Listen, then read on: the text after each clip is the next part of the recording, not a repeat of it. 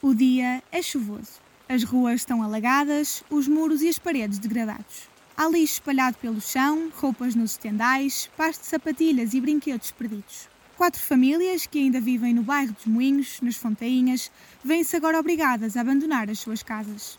Decisão tomada pelo Executivo e comunicada por Rui Moreira, Presidente da Câmara do Porto, como consequência das recentes inundações no bairro. José Aires, morador do bairro dos Moinhos, é um dos lesados das cheias assim como as restantes famílias, têm até 23 de novembro para se realojar. Com idade já avançada e sem ajudas para fazerem as mudanças, a preocupação é o sentimento principal na vida destas pessoas. Eles estão-nos a mandar embora a correr. Nós temos que ir para bairros, para bairros sociais, mas temos que andar a tratar das coisas todas para, para irmos daqui para fora. Opa, e a situação é, é caótica. Eu andei com água até à cintura, dentro de casa. Agora até tenho infiltrações de água no telhado, mas já, já me arranjaram uma casa. Eu já não vou trabalhar é, há quatro dias. Se eu não trabalhar, olha, menina, nem passou.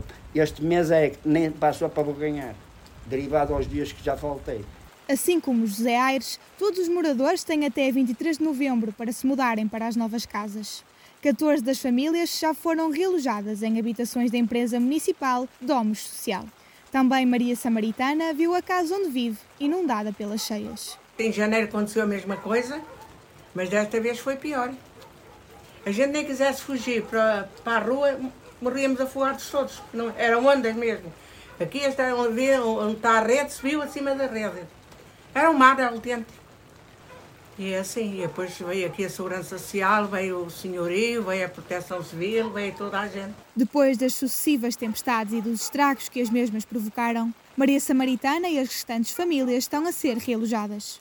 Já as casas que lá ficam vão ter o telhado removido para não voltarem a ser ocupadas. Agora, no bairro dos Moinhos, tudo o que resta são vestígios de uma vida deixada para trás.